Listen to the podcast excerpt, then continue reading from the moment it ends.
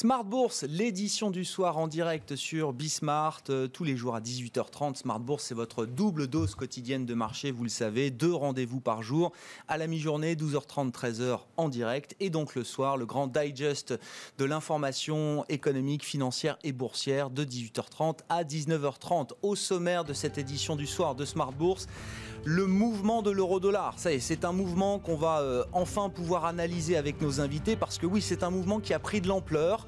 On était autour de 1,10, 1,12 au début de l'été, au cours du mois de juin, et puis on se retrouve à 1,20. On a franchi même le seuil de 1,20 sur l'euro-dollar au cours de cette, euh, cette journée. Le mouvement s'est un peu calmé, mais quand on prend un peu de recul, il se passe quelque chose sur l'euro-dollar depuis euh, trois mois maintenant. Quelles sont justement les, forces à l'œuvre derrière la baisse du dollar et la remontée de l'euro L'analyse de nos invités dans Planète Marché, ce sera à suivre dans quelques minutes. L'euro-dollar qui a, pu être un vent contraire peut-être pour les marchés euh, européens aujourd'hui, même si on a vu un CAC se stabiliser en fin de séance autour de l'équilibre. Vous aurez le résumé complet de la séance du jour dans un instant avec Nicolas Pagnès, notre journaliste depuis la salle de marché de Bourse Direct. Le dossier de la rentrée. Le deal de Veolia sur Suez avec des postures qui se tendent un peu de part et d'autre. On comprend que Engie aimerait bien voir Veolia relever son offre sur les un peu moins de 30% de, Suez que Veolia souhaite racheter euh, à ce stade. Et puis du côté de Suez, on semble être un peu pris de court par l'offre euh, proposée par Veolia en début de semaine. Suez qui semble chercher des pistes alternatives, des investisseurs alternatifs pour essayer de, conserver son, indépendance. Là aussi, on apportera encore un peu d'analyse sur ce dossier ce soir. Et puis, bien sûr, une tendance qui semble pour l'instant inamovible sur les, les, marchés, à commencer par les marchés américains, la tech. La tech en folie, le Nasdaq est toujours au plus haut historique. Apple tire de tout son poids la cote américaine, à commencer par le compartiment technologique. Et puis, on a toujours ces, euh, électrons euh, libres ou ces fusées, ces roquettes de marché, comme on dit. Tesla qui divisait le cours de son action par 5 en début de semaine, qui a vu son titre s'envoler hier et qui en profite pour faire une augmentation de capital de 5 milliards de dollars. Et puis la fusée du jour, c'est Zoom. Ça y est, on connaît tous Zoom aujourd'hui, une boîte que personne ne connaissait il y a 6 mois, qui pèse quasiment 100 milliards de dollars et qui s'envole de plus de 35% après la publication de ses résultats trimestriels hier soir. Voilà pour le sommaire du jour. Tout de suite, on retrouve Nicolas Pagnès, donc depuis la salle de marché de Bourse Direct.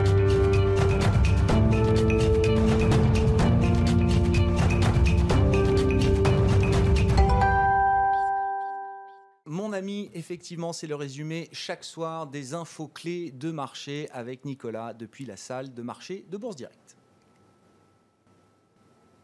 baisse ce soir dans un volume d'échange de 3 milliards d'euros échangés sur la place parisienne. Le CAC 40 affiche lui un repli de 0,18% à 4938,10 points après avoir oscillé toute la journée autour des 4950 points.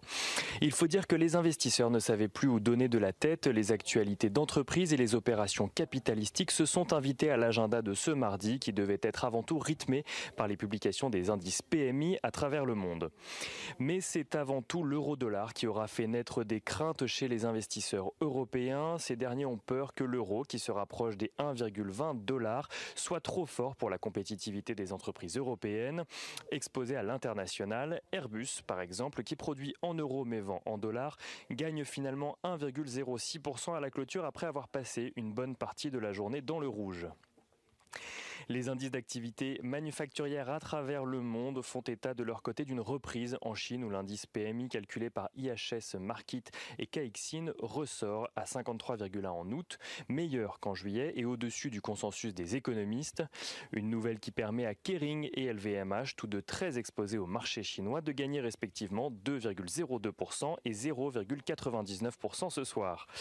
Aux États-Unis, l'ISM manufacturier s'inscrit en hausse à 56 points, son plus haut niveau depuis janvier 2019, bien au-delà des attentes des économistes, traduisant une reprise de l'activité manufacturière sur le sol américain.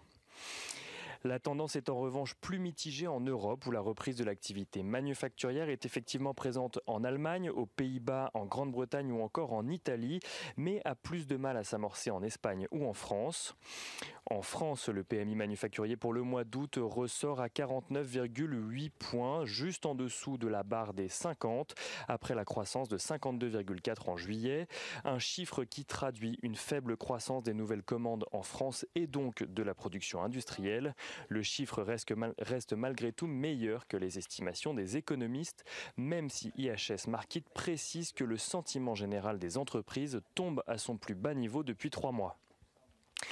Du côté des valeurs à présent, le CAC 40 est une fois encore tenu proche de l'équilibre par les valeurs de la tech. Worldline plus de 2,67%, Atos en hausse de 1,32%, Dassault plus 0,67% ou encore Téléperformance plus 0,89%. Veolia perd 3,04% de son côté, Engie moins 0,56%, tandis que Suez finit à l'équilibre. Si Suez rejette pour le moment l'offre de rachat que Veolia a faite à Engie, serait, selon plusieurs sources, en train de faire monter les enchères, passant de 15,5 euros par action initialement proposée par Veolia à 17 euros, soit 1 milliard d'euros supplémentaires par rapport à l'offre initiale que Veolia avait faite à Engie. Et Engie serait également très attaché à ce que la direction de Suez soit associée au projet afin de voir celui-ci aboutir. Sur le front de la lutte contre le coronavirus, Sanofi fait part de l'échec du test qui vient utiliser le médicament Kevzara, initialement utilisé contre la polyarthrite rhumatoïde pour traiter la Covid-19. Sanofi qui perd 1,13% à la clôture, tandis qu'AstraZeneca a débuté la phase finale de son test à grande échelle euh, du vaccin contre le coronavirus aux États-Unis. Euh, Renault et Peugeot dans le rouge de leur côté également.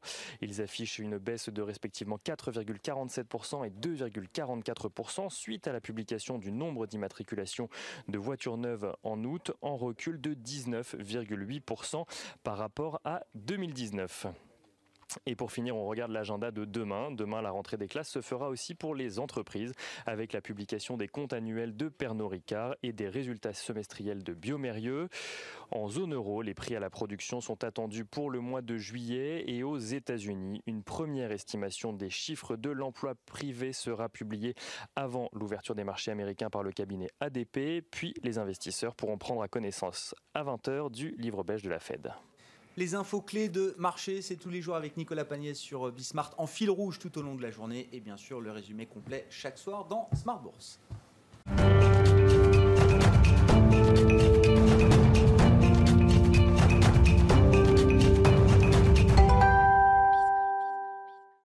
Avec nous chaque soir dans Smart Bourse pour décrypter la planète marché et les forces en présence ce soir. Sophie Chauvelier, gérante allocataire chez Dorval Asset Management. Bonsoir et bienvenue Sophie. Bonsoir. François Cholet à vos côtés, le directeur général de Montségur Finance nous accompagne également. Bonsoir François. Bonsoir Grégoire. Et Eric Venel, directeur de la gestion de Montbleu Finance est avec nous également ce soir. Bonsoir, Bonsoir Grégoire.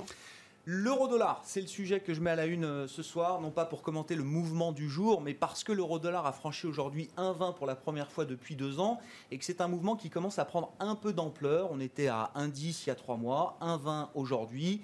On peut creuser un peu ce sujet peut-être euh, pour expliquer déjà ce qui se joue derrière ce mouvement, euh, Sophie, selon vous. Quels sont les facteurs à l'œuvre qui expliquent que voilà, on se retrouve à un niveau clé aujourd'hui sur l'euro-dollar de 1,20 qui semble être un niveau quand même très regardé par la communauté financière?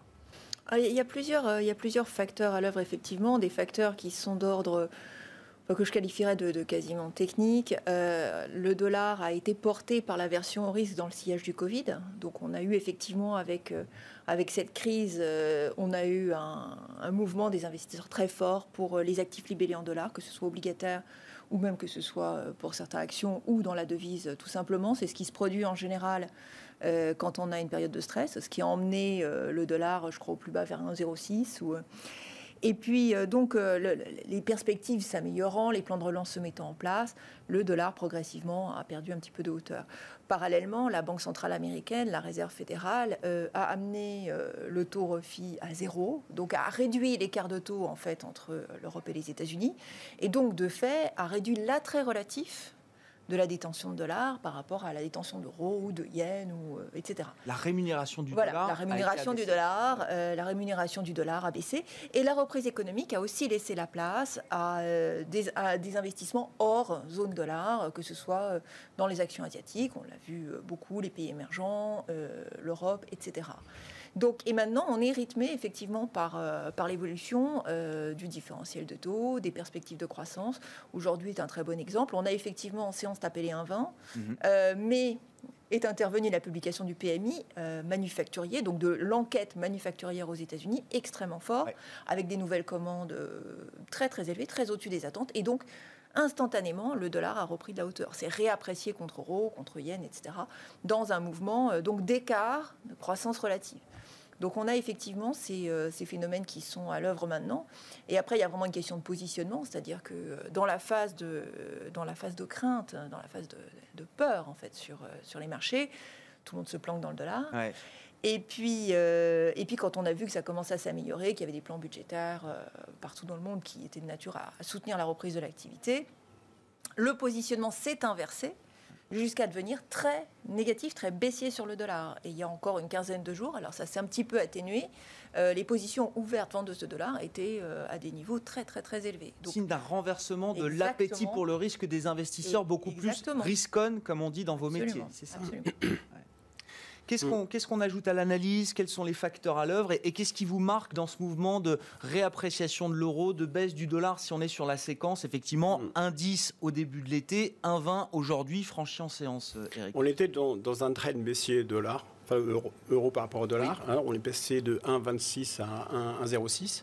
En 1,25 en, deux, en deux ans. Et puis dans, la borne haute, au, début d'été, 1,13. Et là, on a cassé pour aller jusqu'à 1,20. Et, et en même temps, c'est un changement complètement de, vision de, l'Europe par rapport aux États-Unis. C'est-à-dire que jusqu'à maintenant, les États-Unis euh, bah, cochaient toutes les bonnes cases. Euh, la Fed était là, la croissance était là, le taux de chômage au plus bas. En, Europe, on n'arrivait pas. On a fait des plans de relance chacun de son côté.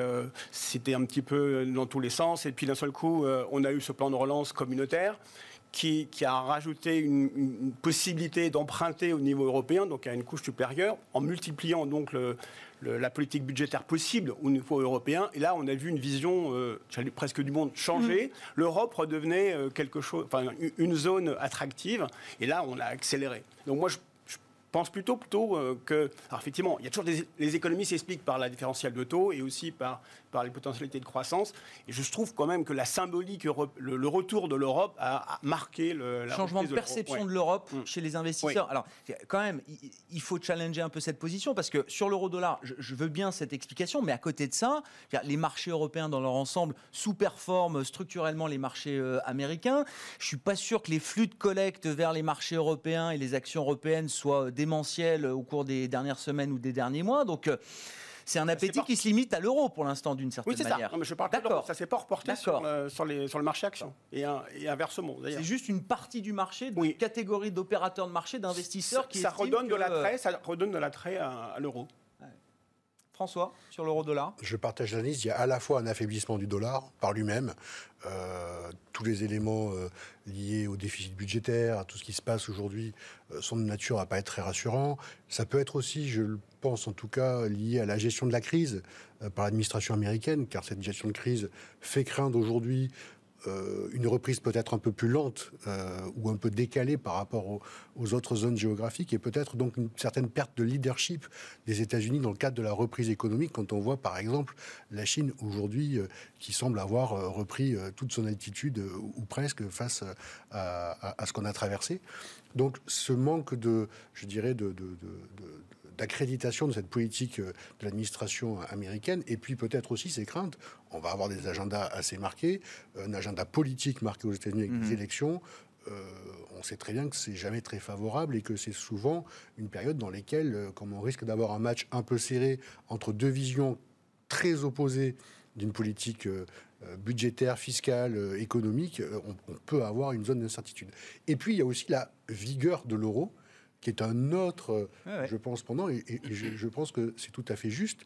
Ce qui s'est passé en Europe est historique, amène quelque chose de nouveau de la part euh, des investisseurs internationaux dans le regard qu'ils portent vis-à-vis de cette zone qui était quelque chose de totalement hétérogène. Et ils ont le sentiment peut-être que enfin il s'est passé quelque chose et que c'est de nature à être une zone d'investissement, on va dire, euh, un safe haven aussi, comme le dollar l'a été quand on mmh. était sur les, sur les sommets. En cas de crise, on pourra aller vers l'euro parce qu'il y aura des emprunts mutualisés qui porteront un risque de signature extrêmement faible au jeu de ces investisseurs-là. Et donc, c'est un facteur de soutien, je pense, assez important euh, de l'euro face au dollar aussi.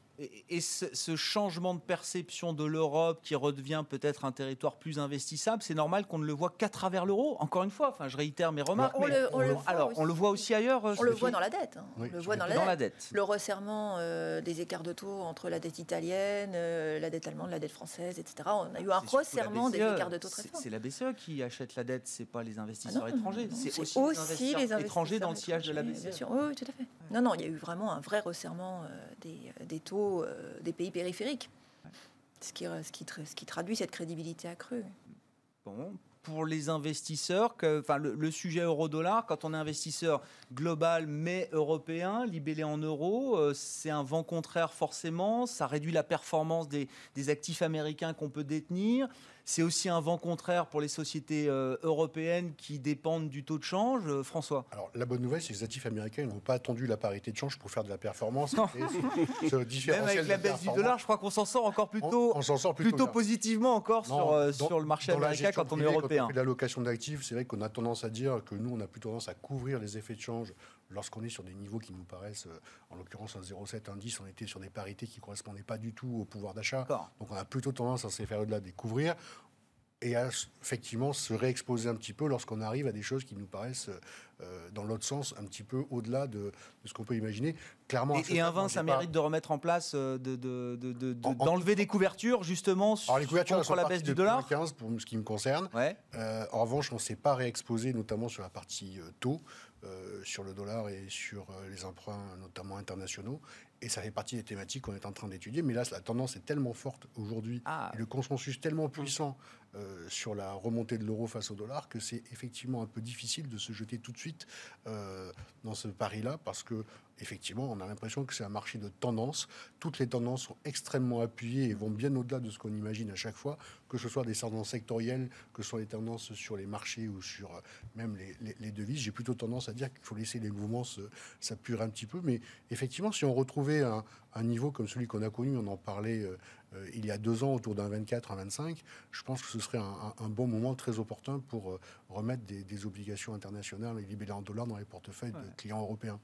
Bon, on n'en est pas très loin. C'est vrai que c'est l'événement du jour, hein, l'euro-dollar. En tout cas, on prépare le coup jusqu'à un 20. Mais c'est euh, voilà, ça peut être les prochaines décisions de gestion que vous prendriez pour le compte de vos clients. Oui, parce que c'est bien difficile aujourd'hui d'utiliser son cash sans aller exposer les portefeuilles de manière déraisonnable. Et donc, lorsqu'on a ce genre de euh, d'idées en tête, on peut les traduire que ce soit dans des placements euh, de cash court terme en dollars, que ce soit dans des placements d'obligations internationales. On a pas mal d'outils, euh, même des ETF, qui peuvent permettre de, s'indexer sur ce genre de paris qui ne sont pas non plus très déraisonnables parce que il ne faut pas se leurrer, dans une gestion de fortune un peu diversifiée, bien évidemment, le dollar doit avoir une place dans les patrimoines des clients.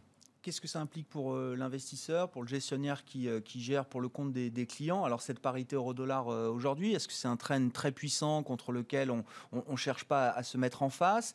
Et puis sur le plan économique aussi, hein, si on peut en, dire un mot, est-ce qu'aujourd'hui, dans l'état actuel de la, de la reprise difficile qui s'essouffle un peu aujourd'hui, est-ce que c'est déjà un seuil de douleur pour certains secteurs ou est-ce que non, on en est encore loin à un 20 Alors, on rentre en zone d'inconfort.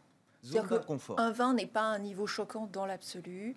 Euh, c'est plutôt une fair value d'ailleurs, nous disent souvent les économistes quand ils regardent les. C'est pas extrêmement gênant un vin. Ce qui est gênant, c'est la rapidité du mouvement. C'est-à-dire que pour les entreprises, la difficulté, ça va toujours d'être accommoder la rapidité du mouvement.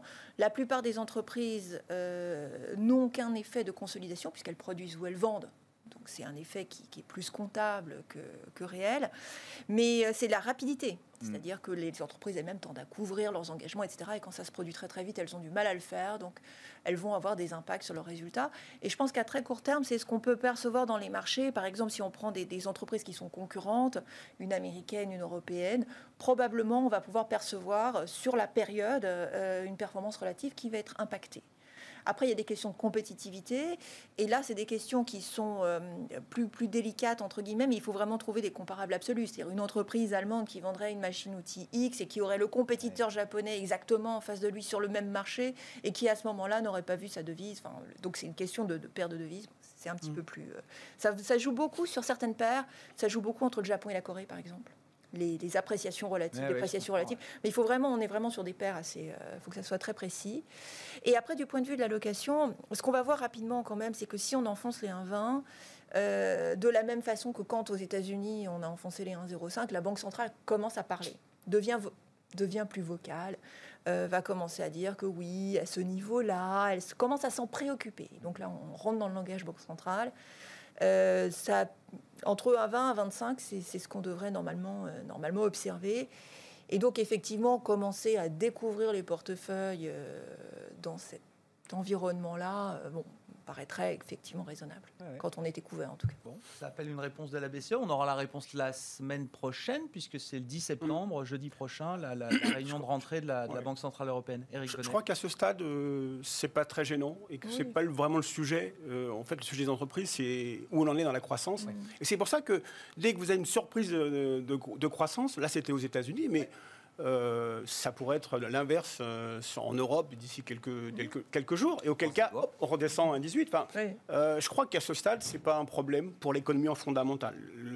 ce qui est important, c'est où j'en suis avec mes, mes, commandes et où j'en suis avec ma croissance on se posera la question dans, dans 3-4 mois. Et si on se pose la question 3-4 mois, ben, je serai très heureux parce que ça veut dire qu'on a retrouvé une certaine normalité euh, dans, dans, le processus économique. Justement, là, si, on, si, on, parle de croissance, là, alors c'est un des événements du jour, mais on a vu le gouvernement allemand réviser à la hausse sa prévision de, croissance pour 2020. Alors c'est une récession qui sera moins marquée, ça se joue à quelques, quelques points de pourcentage près, même pas. Hein. On était à moins 6,3 prévu en avril sur la, la, récession, l'ampleur de la récession euh, annuelle en, Allemagne. Finalement, Berlin révise à moins 5,8%. Est-ce que ça veut dire qu'on est proche d'un point d'inflexion, alors macro, mais qu'on pourrait euh, euh, euh, transférer également aux résultats micro des entreprises? Est-ce qu'il y a un momentum qui revient un peu plus positif, sachant qu'on a hmm. touché un, je veux dire, on a touché les, fonds, les fonds marins là? Ce qui est intéressant, c'est qu'en même temps, elle révise le, à la baisse la croissance pour 2021. Ah oui. Et pour moi, c'est beaucoup plus symbolique. C'est-à-dire qu'en fait, c'est plus ça que vous retenez. Oui, parce qu'on a été surpris par la rapidité de la remontée. Sauf qu'aujourd'hui, bah, euh, voilà, on est remonté, mais on ne sait plus très bien où on va. C'est-à-dire qu'est-ce qu'on va l'accélérer Et en fait, tout ce qu'on a gagné en, rapidité de, reprise, on l'a perdu en potentiel pour l'année prochaine. je, comprends. je pense qu'on a un stade où, bon, OK, on est revenu à peut-être à moins 5, moins 6. Si ça va mieux cette année que ce qu'on imaginait, ça veut dire que ce sera peut-être un peu plus lent et un peu plus lourd l'an prochain. Accélérer, et là, on a besoin d'un plan de relance très très fort. Il faudra autre chose pour accélérer. Euh, soit il faudra que ça fonctionne en Europe le plan de relance, ou aux États-Unis, il faudra qu'on remette euh, quelque chose sur la table. Et on, en est là. C'est-à-dire que, bon, euh, on est en équilibre, nous sommes neutres, effectivement, le, mot était bien choisi, neutralité, et à partir de là, ben, tout ce qu'on a on rate un peu plus de croissance, ben, pour demain, on ne s'en pas plus. Donc, est-ce que ça veut dire en, micro quelque chose? Euh, Je ne crois pas, parce qu'on n'arrive pas encore bien à savoir euh, quels sont le, gain micro par rapport à la macro quand vous voyez les écarts, effectivement, on va venir de, valorisation, c'est parce qu'on n'arrive pas à comprendre euh, les, bah, les, quadruplements de, croissance, de, revenus, de, Zoom. Enfin, voilà, on n'arrive pas bien à choper ça. Et donc, la micro est un peu en retard. Et c'est ce qui explique euh, qu'on a des, requêtes et on n'arrive pas bien à, à contrôler. Mais la macro, elle, elle est dans une incertitude moyenne. voilà. Sur le momentum macro, le momentum micro, est-ce qu'il y a des éléments particuliers là en, ce, en cette rentrée, euh, Sophie Chauvelier, qu'il faut signaler? Bah, le, point bas économique, on l'a vu. Ça, oui. Hein? Euh, maintenant, on est dans une phase de reprise. Et ce qu'on ne connaît pas aujourd'hui réellement, c'est quel aura été le niveau de destruction. Euh, et ça, on ne le connaîtra pas avant probablement le milieu de l'année prochaine.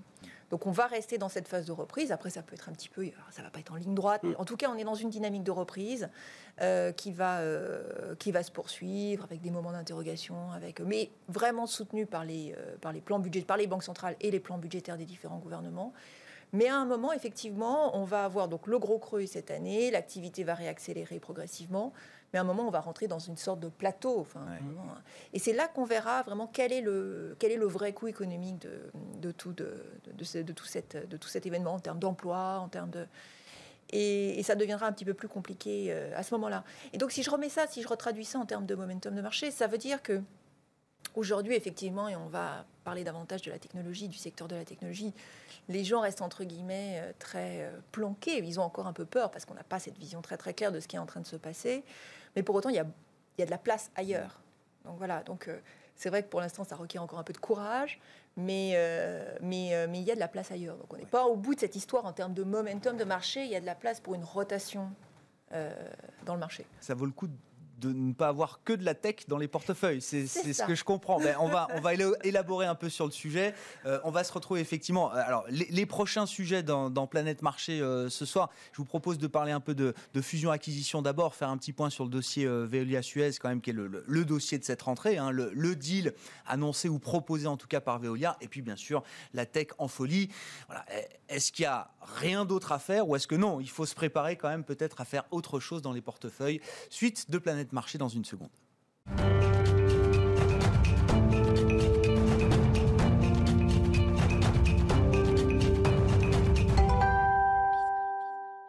Je vous rappelle nos trois invités en plateau ce soir. Sophie Chauvelier, gérante allocataire chez Dorval Asset Management. Éric Venet, directeur de la gestion de Montbleu Finance. Et François Cholet, directeur général de Montségur Finance. François, sur le dossier euh, Veolia Suez. Alors, je disais, les, postures se tendent un petit peu, mais on semble être dans, le jeu normal euh, euh, qui va avec ce genre d'opération. Est-ce qu'il faut être surpris des postures des uns et des autres? Et bon, quels sont les, scénarios un peu probables qu'on a en tête quand on suit ce, genre d'opération Donc on est entre gens bien.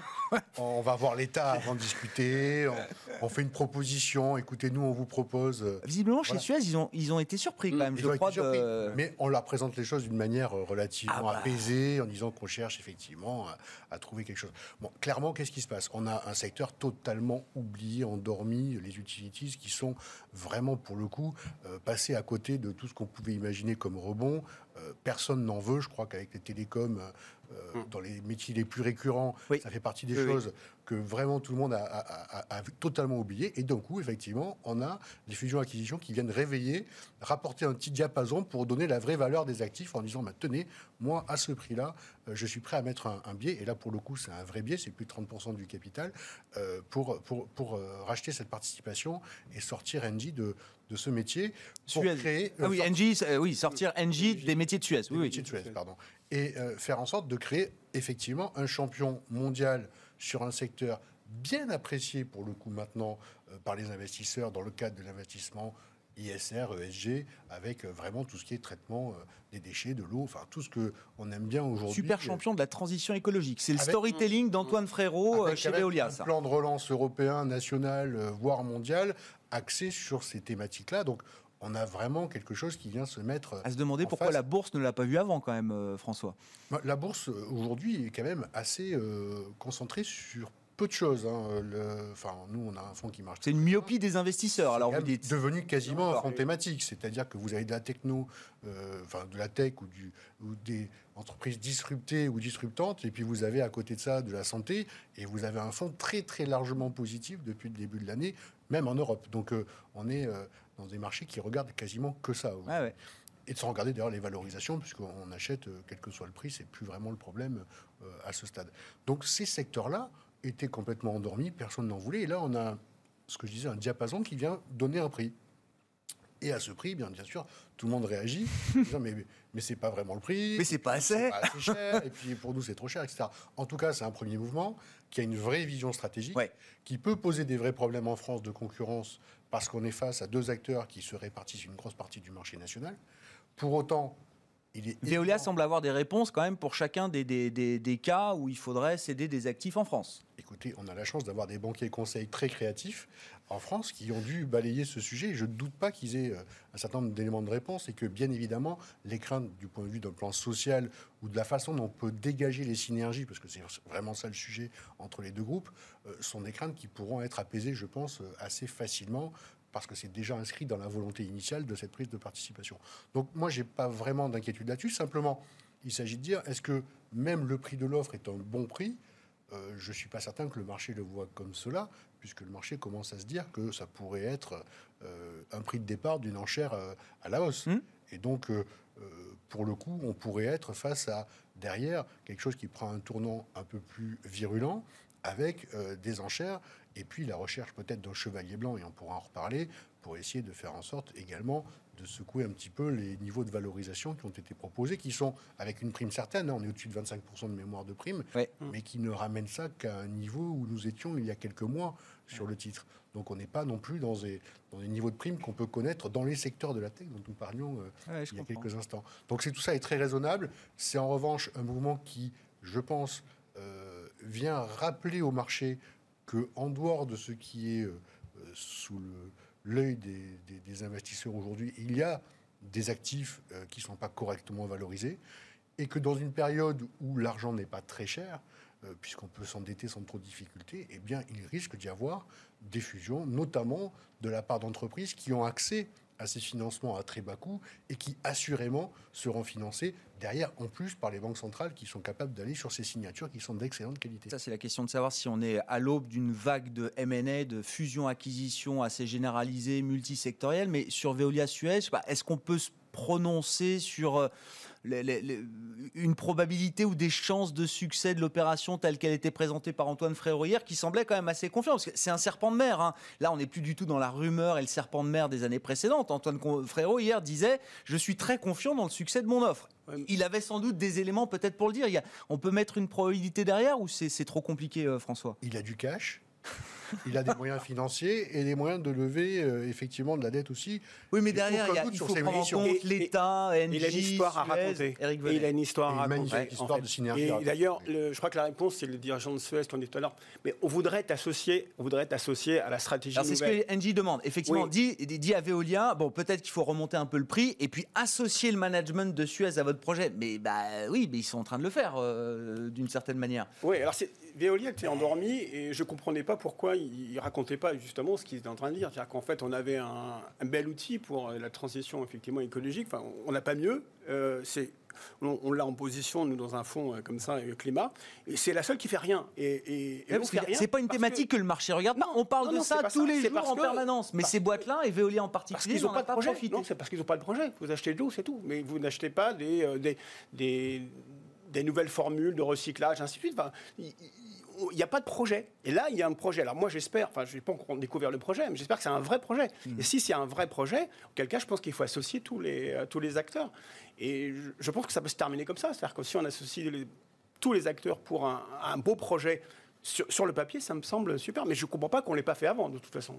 Ah bah, je crois que chez Veolia, ils auraient bien aimé pouvoir le faire avant et plusieurs fois avant au cours des dernières années. Mais bon, les, les, hommes sont importants aussi dans ces affaires, je voilà. crois savoir. La réponse est là. François, non, oui, c'est sur le dossier Veolia-Suez Non, non, mais je, partage. Oui, non, non, pas obligé de La thématique hein, de l'eau, euh, d'ailleurs, il y a beaucoup de fonds qui sont sur cette thématique-là, qui ont des performances remarquables, mais la plupart étant largement investis en dollars, mm. euh, dans des valorisations qui n'ont rien à voir, et des, prises en compte du marché qui n'ont aucune euh, commune mesure avec celle que nous avons avec Veolia. Mm globalement, euh, Sophie, est-ce que vous avez un avis sur le, thème M&A, fusion-acquisition Est-ce que c'est une période historiquement propice à des recompositions stratégiques, sectorielles puissantes hein, Je parle voilà, de, serpents de mer qui viendraient euh, sortir à nouveau et qui pourraient se matérialiser. Euh, bon, on a eu PSA Fiat hein, quand même dans l'automobile, c'est pas rien comme rapprochement.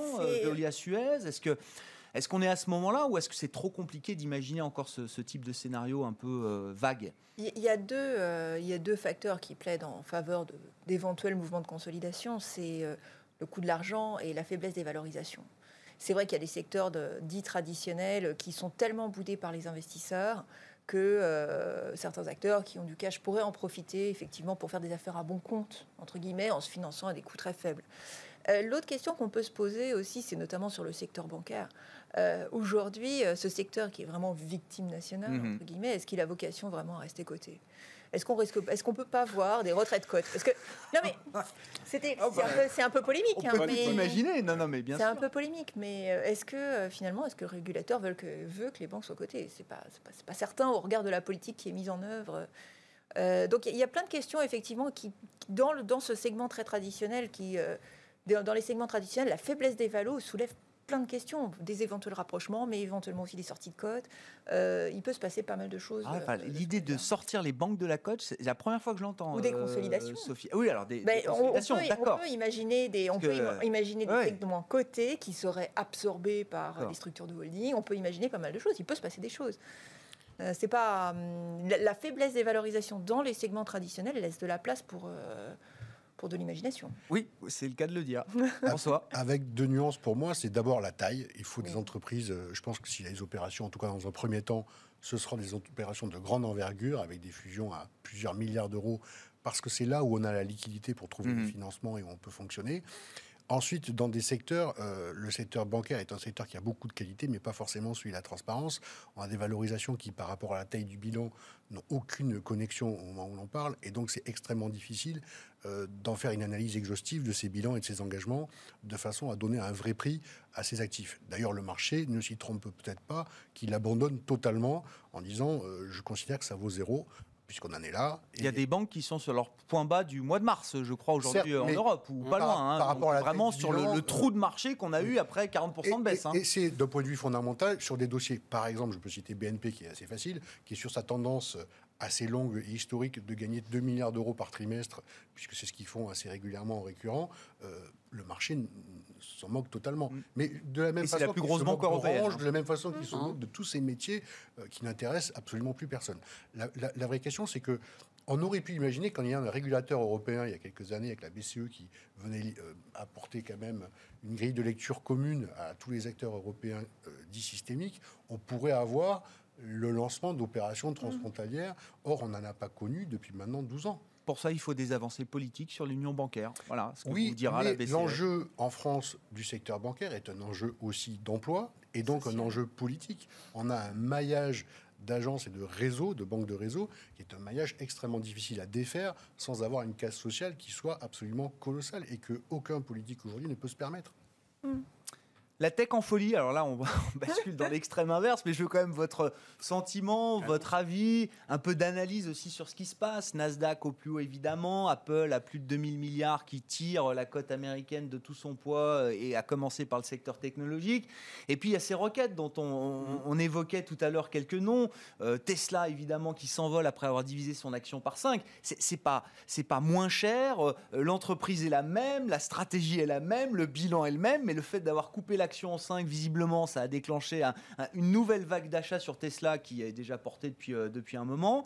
Zoom, bon, bah voilà, l'emblème de la, crise pandémique et du confinement qui s'envole de 35-36% euh, après ses résultats trimestriels à Wall Street. Ça pèse quasiment 100 milliards, Zoom. Ça n'existait pas il y a 9 mois. Oui, mais il y a des résultats derrière. Enfin, ah bah, là, pour le coup, c'est x4. Bien sûr. x4. Donc, en fait, euh, Donc c'est rationnel. Vous, voulez mettre du rationnel dans, ces, dans ah bah, cette pour, le coup de Zoom, folie boursière autour de la tech je je, donne pas un prix, euh, ce que ça vaut, simplement que derrière, vous avez x4 dans le résultat. On parlait de, des banques, on parlait de, là, c'est, voilà, euh, là, c'est x4. C'est-à-dire qu'on a changé de monde pour, euh, pour ces entreprises-là. Entreprises ah comme on a changé de monde sur euh, des entreprises de climat, sur, enfin voilà, on a, on, a la tech aux États-Unis, on a la même chose en Europe sur, parce que derrière vous avez un plan de relance sur l'environnement et vous avez des sociétés pareil qui font 150, 200% enfin, ben non, justement, on n'a pas la même chose en Europe. En Europe, si, si, mais ah pas, sur la tech, non. sur sur l'environnement, parce que parce que vous avez le même, pour moi, le, le même game changer, c'est-à-dire que vous avez une masse d'argent qui, qui va dessus. Alors là, en Europe, ça se fait par la puissance publique. Et hmm. euh, aux États-Unis, ça se fait par le marché parce que on a, on a tous été confinés. Enfin, et donc euh, voilà, on a une, une, accélération de la demande. Mais pour moi, c'est simplement des, un phénomène très important qui, arrive très, très, très rapidement et qui euh, bouleverse le, la vision d'entreprise. Alors je ne parle pas de Tesla pour moi, parce que Tesla c'est autre chose. Tesla c'est euh, c'est le jeu favori euh, de, de, tous ceux qui, qui, regardent la tech et, et pour moi c'est le côté médecin de la chose. Il n'y a plus de rationnel pour vous derrière bah. Tesla Parce que je sais pas, ils ont commencé quand même à gagner un peu d'argent Tesla. D'accord c'est plus la boîte qui, qui, brûle un milliard de cash par trimestre comme ça l'était encore il y a euh, un an ou deux. Oui, je... ils brûlent du cash, sans doute, mais ils arrivent à quand même euh, produire des véhicules, oui, augmenter la, on fait 400%. Enfin, je veux dire, entre, ah bah. entre le, moment où on gagne un peu d'argent et puis euh, voilà, c'est une question de là encore d'effet de, de, de, loupe. Donc, mais ce qui me gêne aujourd'hui dans, dans ça, c'est que vous, avez une variation de 15% dans, dans, une, dans une journée. Et pour une boîte qui pèse quasiment 500 milliards, hein. enfin 450, 460 milliards de dollars. Sommes, hein. Ça fait des ah, sommes. bien sûr. Donc le danger, c'est ça. C'est-à-dire que moi, je, préférerais que ça monte plus tranquillement avec une. Je ne parle pas de Tesla parce que c'est justifié. Mais à un moment donné, le marché s'emballe et, vous pouvez avoir l'emballement dans l'autre sens. Et là, à ce moment-là, vous avez des effets collatéraux qui. Euh, qui et les, sociétés qui ne sont pas dans la tech, qui sont, euh, elles aussi, sont touchées parce que le marché est globalement touché. Sophie, est-ce qu'à un moment, il y a quand même un plafond de verre pour ces roquettes de la tech euh, américaine, quel que soit leur poids, leur dimension Et vous le disiez, vous le laissiez entendre tout à l'heure, il y a peut-être mieux à faire, ou en tout cas, on peut avoir aussi d'autres convictions et d'autres positions en portefeuille dans l'espoir qu'il n'y a pas que la tech qui, euh, qui générera de la performance. Peut-être quelques chiffres pour prendre un peu la mesure de cette question-là, mais aujourd'hui, les cinq plus grosses entreprises américaines, donc les GAFAM plus Tesla, c'est 50% euh, du Nasdaq. Euh, c'est absolument colossal. Et la performance a été concentrée effectivement sur ces acteurs, quelques acteurs de semi-conducteurs, Nvidia, etc. Il y a quelque chose qui me, Bon, m'interpelle quand même. Alors certes, ces entreprises sont incroyablement rentables. Euh, la tech, c'est 30% euh, de marge opérationnelle, alors que le reste du S&P, c'est moins de 10. Donc, euh, voit très ah bien de quoi on parle. Oui, ah oui, c'est ah la, différence se justifie intrinsèquement, une, une, différence se justifie. Mais après, au-delà de ça, il y a la question de l'extrapolation. Je prends l'exemple de Netflix. Alors Netflix, moi je suis abonné, enfin la plupart des gens le sont, et surtout maintenant après le Covid. Sauf que OK, l'accélération du nombre d'abonnés et l'explosion du chiffre d'affaires qui vient du Covid. Combien de fois ça va se reproduire? Est-ce qu'à un moment, euh, on le marché est en train de tirer là une courbe exponentielle par rapport à ça Alors c'est ce qu'on a connu dans la bulle des technos, où on tirait une courbe, mmh. c'est-à-dire qu'on recevait à l'époque, on recevait un, une, euh, un papier d'analyse qui disait oui, alors j'ai fait mon DCF, donc euh, l'actualisation de mes cash flows, mmh. en prenant une croissance à l'infini de 20%. ok. Ils feront 20% de croissance à l'infini. Et, et, ça, c'est pour justifier juste le cours d'aujourd'hui, hein, pas la croissance des 5 prochaines. Enfin, pas le cours dans, pas le cours de 30% plus haut. Donc, en fait, il y a, cette, il y a ce problème d'extrapolation et c'est ça qui questionne aujourd'hui. C'est-à-dire qu'on a eu effectivement, on a cette envolée euh, dans, un, dans, un, dans des circonstances qui sont complètement exceptionnelles, qui se justifient de par l'accélération de la rentabilité pour des boîtes qui étaient déjà très rentables. Donc, ok, fair enough. Arrivé à un certain point, effectivement, on peut quand même raisonner et se dire euh, jusqu'où ça va, jusqu'où on va aller. Et, c'est pour ça que, en fait, Bon, de toute façon, quand on est gérant, on diversifie. C'est ce qu'on a appris à l'école, c'est notre mm. boulot, il faut diversifier les paris. Donc, c'est ce qu'on fait. Et, mais il y a quand même des choses. Moi, quand je regarde aujourd'hui le marché, quand on a racheté le marché euh, à l'automne, alors bien sûr, on a acheté enfin, en mars, bien sûr, on a acheté du Nasdaq comme tout le monde, parce que c'est ce que tout le monde veut toujours acheter. Donc, Évidemment. C'est pas normal de ne pas en avoir. Mais on a aussi acheté des industriels qui ont eu un mouvement de rattrapage assez intéressant, notamment sur tout ce qui est lié à l'automatisation des process, etc., puisqu'on est un peu dans, quand même dans un monde qui change. L'industrie 4.0, quoi. C'est ça. L'industrie avec de la tech. Mais là, voilà. Ben oui, mais, ben oui. Ben oui, mais de toute façon, il faut trouver quelque chose.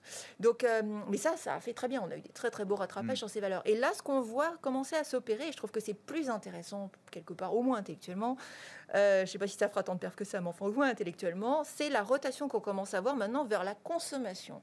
Et alors, le mois dernier, au mois d'août, donc on a eu effectivement bon, le rallye du Nasdaq, ok, on en a déjà parlé. On a eu les valeurs industrielles qui ont, commencé, qui ont continué à très bien se comporter, mais surtout, on a eu les valeurs qui sont liées au loisir, à l'aérien, etc., euh, prendre 26%. Hmm. Alors elles partent de super bas, et puis il faut avoir du courage pour y aller. Mais mine de rien, c'est là aujourd'hui qu'il y, euh, y, a de la valeur. Et si demain il y a un vaccin, ces trucs-là ont encore 50% à prendre. Et je ne suis pas persuadée que Netflix dans une sortie de enfin dans une sortie de Covid, et encore 50% à prendre au niveau où elle est aujourd'hui. Voilà, c'est un petit peu les questions qu'on se pose. Et la réalité des portefeuilles, c'est qu'on a des portefeuilles plutôt équilibrés où on tente ce genre de pari. On ne met pas tout sur le rouge, bien sûr, parce que ce n'est pas la logique de la diversification et ce ne serait pas l'intérêt de nos clients.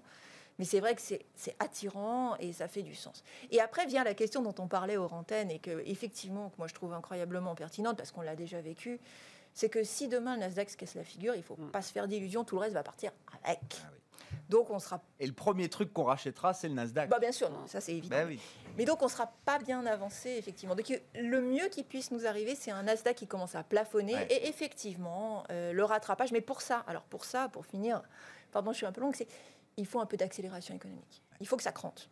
Euh, sur la macro. Il faut qu'il y ait de la matière quand même pour que le marché se tourne pleinement vers d'autres thèmes. Voilà, il faut que ça crante un peu pour qu'on puisse. Euh, et même qu'on aille racheter, les banques. un jour parfois. Un jour, une fois de temps. Généralement, le lendemain, c'est effacé. Hein. Hein. Pour conclure, François, deux minutes. On fait pas mal de reverse engineering, on fait des reverse DCF pour voir un petit peu si les attentes des prix qui sont proposés sur ces... Si vous avez deux minutes là pour nous expliquer. C'est simplement de regarder ces actualisations de flux futurs et essayer de voir quelles sont les hypothèses qui sont prises par mm. le marché pour les justifier. Et c'est vrai que c'est un exercice qui peut être parfois assez surprenant. Aujourd'hui, ça conduit, en tout cas pour ce qui nous concerne, à commencer à aller chercher des boîtes de moindre croissance visible. C'est-à-dire que vous avez les boîtes où vous avez, entre guillemets, 10% et plus de croissance du chiffre d'affaires, quoi qu'il arrive, et encore en ce moment, celles-là, elles sont devenues extrêmement chères, et c'est le cas aussi en Europe. Et puis, vous avez les boîtes qui sont entre 5 et 10, où vous allez retrouver les Unilever, les Nestlé, euh, un ventre mou, entre guillemets, de valeur bon père de famille, qui finalement, quand on les compare en cherté relative, sont finalement devenus euh, quasiment abordables. Euh, c'est tout assez relatif. Et puis vous avez ces valeurs cycliques dont plus personne ne veut. Et je pense qu'effectivement, quand vous avez des PE tels qu'on les connaît sur les valeurs de la tech, et puis que vous regardez, je vais citer un dossier qui est absolument massacré en ce moment sur le marché, qui est Orange, vous payez quatre fois les résultats courants d'exploitation sur Orange, un dividende autour de 7-8%, et aucune baisse de chiffre d'affaires majeure, si ce n'est un peu de roaming cette année, mais ça n'intéresse plus personne. Mais malgré tout, ça fait partie des valeurs qu'on peut avoir aussi quelque part en portefeuille, parce que vous ne pouvez pas avoir que des valeurs technologiques en portefeuille. Donc il faut effectivement avoir un panel de ces titres. Mmh. C'est vrai qu'on se fait violence pour les acheter, j'en concède mmh. vraiment euh, euh, ce, cas, et nous les premiers. Il n'empêche que quand on a tendance à prendre quelques profits parfois sur des thématiques qui ont été extrêmement porteuses, c'est plutôt pour réinvestir je suis assez heureux de rééquilibrer. Et, et, je vois par la déformation simplement des poches que nous avons eues en termes de performance, nos fonds croissance qui sont extrêmement bien classés, on est en train de revoir un peu à l'intérieur pour descendre un tout petit peu sur les critères d'exigence de croissance, pour aller embarquer beaucoup plus de potentiel et des valorisations plus raisonnables dans une phase de marché où si on a euh, un espoir qui naît euh, d'un point de vue euh, médical, a priori, on va aller chercher effectivement de la consommation et d'autres secteurs qui ont été un peu plus pénalisés dans la période récente. On s'arrête là pour ce soir. Fin de Planète Marché. Merci à vous trois d'avoir été euh, avec nous en plateau pendant ces 45 minutes. Planète Marché dans Smart Bourse chaque soir, le grand digest de l'information clé économique, financière et boursière du jour. Euh, on se retrouve dans un instant et on va parler d'immobilier avec un gérant spécialiste, bien sûr, de l'immobilier coté.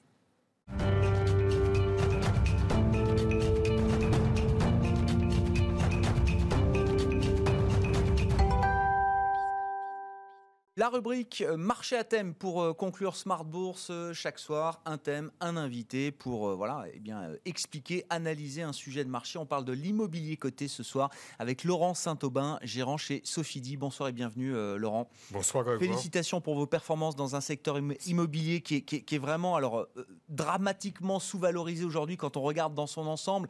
Je crois que le secteur, enfin votre indice de référence doit être à moins 15, moins 16, c'est ça depuis le début de l'année C'est même pire. C'est même pire que ça. On est plutôt proche de moins 20. Plutôt proche de moins 20. Alors, votre fonds au 1er janvier est encore peut-être négatif, mais sur un an, il est quand même positif et vous faites nettement mieux que votre indice de référence. Pourquoi? Parce que vous me l'expliquez déjà depuis des mois, et c'est la grande leçon de cette crise pour l'immobilier coté en l'occurrence. Il n'y a pas un immobilier, il y a des immobiliers. Il y en a au moins deux, euh, Laurent. Bah, en fait, c'est vrai que le, euh, le coronavirus a, entraîné l'accélération d'un phénomène qu'on connaissait depuis longtemps. On a d'un côté euh, l'immobilier qui continue de délivrer sa promesse, c'est-à-dire les loyers réguliers, payés et sur longue période. Donc cet immobilier, c'est essentiellement l'immobilier de logement, euh, qui représente quand même 45% de l'indice immobilier. C'est également la logistique, la logistique qui tire profit du développement du commerce électronique. La part de marché du commerce électronique en Grande-Bretagne est passée de 19% en janvier à plus de 30% à fin mai. Donc c'est une accélération formidable. Même s'il y a récession économique, il y a besoin de plus d'espace de stockage pour livrer euh, à des commerçants électroniques qu'à des commerçants physiques. Donc ça, euh, et puis le troisième segment qui marche très bien, c'est tout ce qui est euh, segment technologique, qui a bien entendu surfé sur la pandémie, euh, les entrepôts de data center par exemple. Et puis, de l'autre côté, euh, ce qui est le plus connu et qui va pas du tout bien, c'est les foncières de centres commerciaux et dans une moindre mesure les foncières de bureaux sur lesquelles il y a des interrogations sur le, la pérennité du modèle et où là, bien entendu, la promesse de, de loyer payé n'est pas délivrée. Donc ça se traduit par des performances totalement disparates. Vous avez Vonovia, la plus grande foncière de, de logement, plus 30% depuis le début de l'année. Mm. Unibail Rodamco, euh, moins 70% depuis le début de l'année. Et, ce qui est assez marrant, c'est que tout le monde connaît Unibail. Mais oui. Et les gens connaissent pas bien Vonovia. Vonovia aujourd'hui 33 milliards de capitalisation boursière. Unibail 5 milliards. 5, 5 milliards. Voilà. Donc, il y a de l'immobilier de croissance. C'est ce que vous nous dites et c'est ce que j'imagine ce qui fait la performance de votre fonds. Donc, euh, la logistique, euh, le logement et puis la, numérisation avec le besoin de, stocker des serveurs et, euh, aujourd'hui en masse un peu partout dans le monde. c'est des tendances qui sont effectivement inoxydables.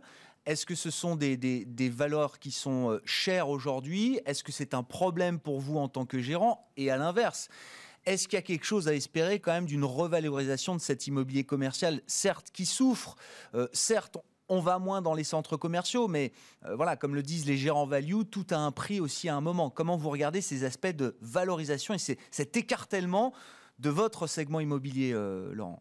Alors, pour, pour, pour, ce qui est de la valorisation des valeurs en bourse en général, la grande nouveauté aussi de cette année, c'est qu'on est parti sur une période potentiellement euh, très longue de taux d'intérêt nul ou négatif. Donc les modèles de valorisation classiques euh, nous conduisent à avoir des valorisations stratosphériques euh, dans cet environnement de taux qui vont rester bas très longtemps. Donc ça, ça c'est le premier point. À partir du moment où les marchés considèrent que les revenus vont être là et que ces sociétés vont gagner de l'argent, il n'y a, a, pas de raison que les valorisations ne continuent pas de monter.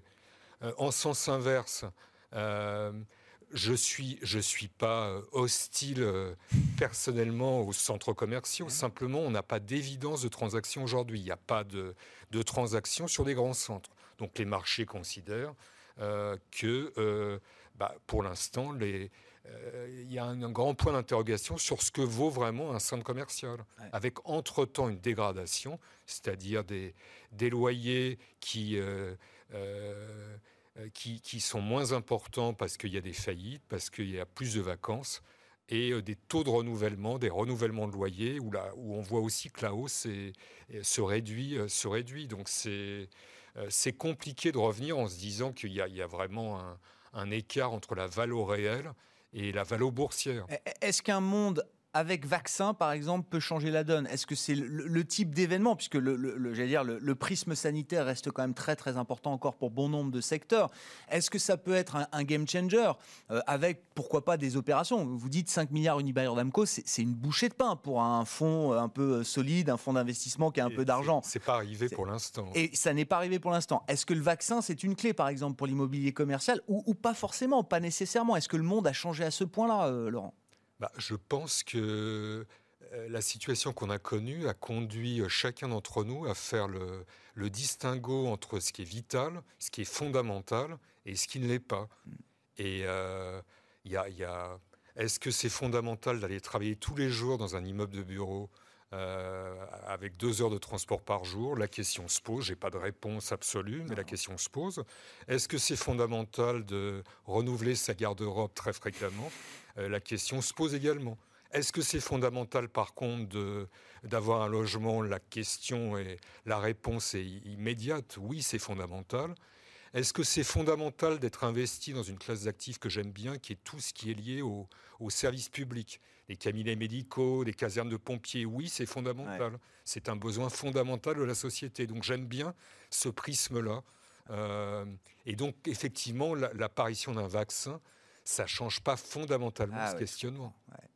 vous nous citez enfin, euh, régulièrement dans nos, échanges voilà, cet exemple de. Alors, c'est très scandinave, je crois, euh, aujourd'hui, mais vous avez parlé de ces services publics, effectivement, qui viennent s'implanter alors, dans des centres commerciaux ou en tout cas dans des ensembles euh, immobiliers et qui permettent justement aux gens de, trouver du sens dans leur euh, démarche, euh, d'aller justement dans le centre euh, commercial. Ça, c'est fondamental. Beaucoup plus que le Covid, la pandémie, le vaccin ou les traitements. Ça, je pense que c'est une des grandes voies de renouvellement des centres commerciaux, de développer ce type d'activité, bibliothèque, services publics, cabinets médicaux, laboratoires d'analyse. Unibail Rodamco Westfield, quand ils ont fusionné, je me souviens du discours, c'était nous on est pour réenchanter, mais à coup de, grands spectacles, de grands shows, d'entertainment. Vous dites non, non, il faut, faut revenir à des choses beaucoup plus fondamentales et essentielles.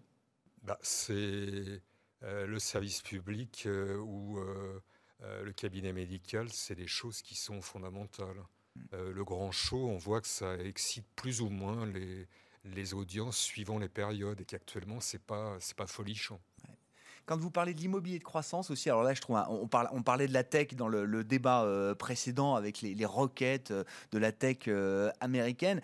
Vous faites un parallèle, je veux bien qu'on le développe, là, il nous reste trois minutes. Alors, l'immobilier, vous l'avez dit au départ, c'est la récurrence, la récurrence des loyers, du cash flow généré par l'ensemble le, immobilier. Vous faites le parallèle avec l'économie de l'abonnement, qui est un modèle économique évidemment très présent, de plus en plus présent dans la tech, et vous dites finalement, le, cas d'investissement immobilier de croissance et tech, à travers cette lecture de l'abonnement ou de la récurrence, il est assez similaire.